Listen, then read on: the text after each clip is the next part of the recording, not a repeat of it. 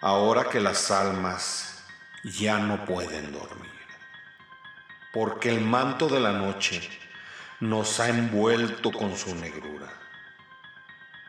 Estás bajo mi poder, atrapado por las sombras de tus demonios. Sucubus, que te trajeron ante mí. Incubus, que no te dejarán ir del lado oscuro de la luna, de la luna, de la luna.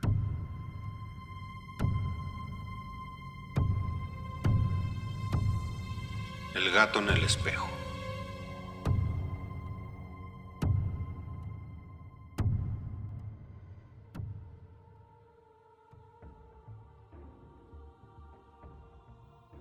La casa no era muy grande, pero era perfecta para mí, ya que era lo que siempre había buscado. Lo mejor fue el precio, pues fue casi regalada. Cuando me estaba mudando, un vecino cercano se acercó a mí a darme la bienvenida. Era un tipo de baja estatura, de calvicie prematura, pues no pasaba de los 30 años, con lentes anticuados, lo que conocemos comúnmente como un como un nerd, con un leve tartamudeo, me comentó que la dueña anterior había desaparecido sin más ni más. Tal vez eso influyó en el precio de la casa. Ya estando instalado, me di a la tarea de inspeccionar detenidamente cada rincón de la casa hasta llegar al sótano, en donde vi varias cosas que seguramente fueron de la dueña anterior. Como todo estaba muy polvoso, solo me limité a recorrerlo con la mirada, proponiéndome limpiarlo posteriormente. Me llamó mucho la atención un espejo de cuerpo entero que se encontraba hasta el fondo, en el rincón más oscuro del sótano definitivamente. Tenía que limpiar todo. Un día que regresaba del trabajo, al estar abriendo la puerta, se me acercó un gato negro. Me llamó la atención ver que tenía un ojo azul y el otro verde. Muy raro, creo yo me asombró que con naturalidad se frotó su lomo en mis tobillos, ya que son animales muy desconfiados.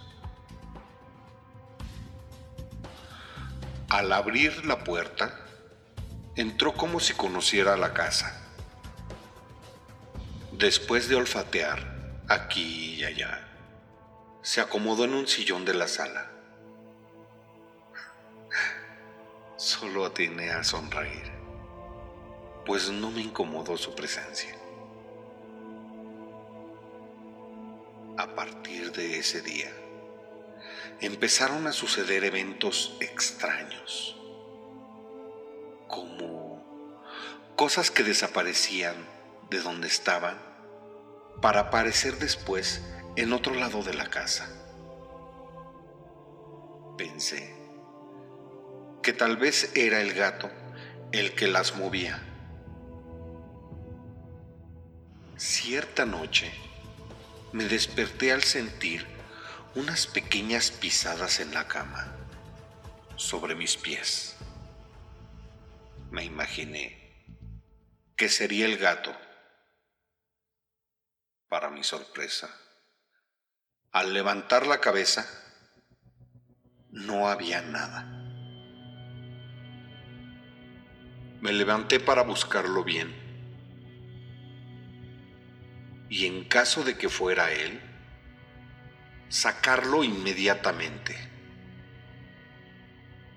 Pero no hubo nada. En otra ocasión, ahora, en la madrugada, me despertó sus fuertes maullidos en la sala. Me levanté y caminé hasta allá y traté de calmarlo, pero en cuanto me vio, salió de un salto por la ventana. Después de eso, tardó varios días en regresar. Cuando volvió, empeoraron las cosas, pues cuando regresaba de trabajar, encontraba los cajones abiertos, ya sea del ropero o de la alacena, o los cubiertos tirados en el piso. Eso no podía haberlo hecho el gato. Por las noches se oían ruidos extraños, como si se rompieran vidrios o arrastraran muebles. A veces se abría el grifo del agua a las 3 de la madrugada. Una tarde, ya casi anocheciendo, vi que el gato movía lentamente su cabeza, como si siguiera algo con la mirada. Maulló suavemente y se encaminó a la puerta del sótano, donde se echó cómodamente. Exactamente desde esa vez, a esa hora del reloj, veía una sombra en la pared que aparecía y desaparecía en segundos. Pensé seriamente en mudarme de ahí, pues no sabía cuánto tiempo podría soportar esta situación. Un domingo, mientras cortaba el césped, se acercó el vecino preguntándome cómo me sentía en esta casa. Si le dijera de las cosas que me pasaban, tal vez pensaría que estaba loco. Por eso, le dije que todo estaba bien.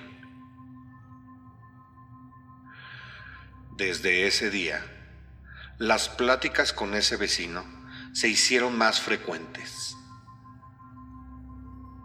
Una tarde, me pidió prestada mi podadora. Como estaba en el sótano, le dije que pasáramos por ella. Cuando cruzamos el pasillo, vio la comida del gato y me preguntó por él. Le dije que a veces se iba por varios días, que debía de andar por ahí. Cuando llegamos al sótano, tomé la podadora y algo nervioso me preguntó por el espejo del rincón. Le dije que tal vez sería de la anterior propietaria. Cuando subimos, oímos leves maullidos. Sumamente exaltado, me preguntó cómo era el gato. Después de describírselo, abrió desorbitadamente los ojos. No puede ser, me dijo. Ese gato está muerto. Me quedé paralizado al oírlo. Intentó salir corriendo, pero la puerta se trabó. Volteó buscando otra salida. Corrió a la cocina, pero se tropezó. Quiso pararse, pero no pudo. Empezó a arrastrarse desesperadamente. De la nada, apareció el gato brincando sobre su espalda rasguñándolo terriblemente hasta sangrarlo. Gritaba y sus gritos eran más de miedo que de dolor. yo seguía sin poder moverme. Con gran esfuerzo logró pararse, aventando el animal contra la pared. Nuevamente, el felino se abalanzó, pero esta vez a la cara, arañándolo salvajemente. El vecino, de entre sus ropas, sacó un cuchillo para defenderse, pero el gato brincó hacia la ventana, donde se quedó parado mirándolo. Cuando el vecino se le fue encima, con la mano en alto, empuñando el cuchillo, una silla se deslizó bruscamente hacia él. Sobre la pared se vio la sombra del ente que la movía. Era la silueta de una mujer que amenazante se le acercaba. No, no puede ser, gritaba. Yo te maté, yo te maté. Soltó el cuchillo, al tiempo que caía fulminado por un paro cardíaco mientras la sombra se desvanecía lentamente. El maullido del gato me hizo reaccionar cayendo de rodillas. Se me acercó dócilmente, ronroneando, me frotó su lomo en mi mano, para después caminar lentamente a la puerta del sótano. Sin saber por qué, lo fui siguiendo hasta bajar al sótano, a donde estaba el espejo, donde lo vi desaparecer. Muy en contra de mi voluntad, me fui acercando lentamente la luz empezó a fallar. Se encendía y se apagaba esporádicamente. Antes de perder el conocimiento, vi en el espejo el reflejo de una señora que reía satisfactoriamente con el gato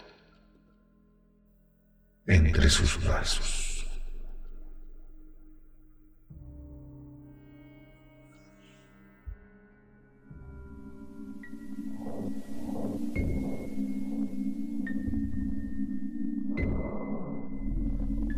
Después de hoy, no queda más que tomar de ti. Jamás volverás a descansar.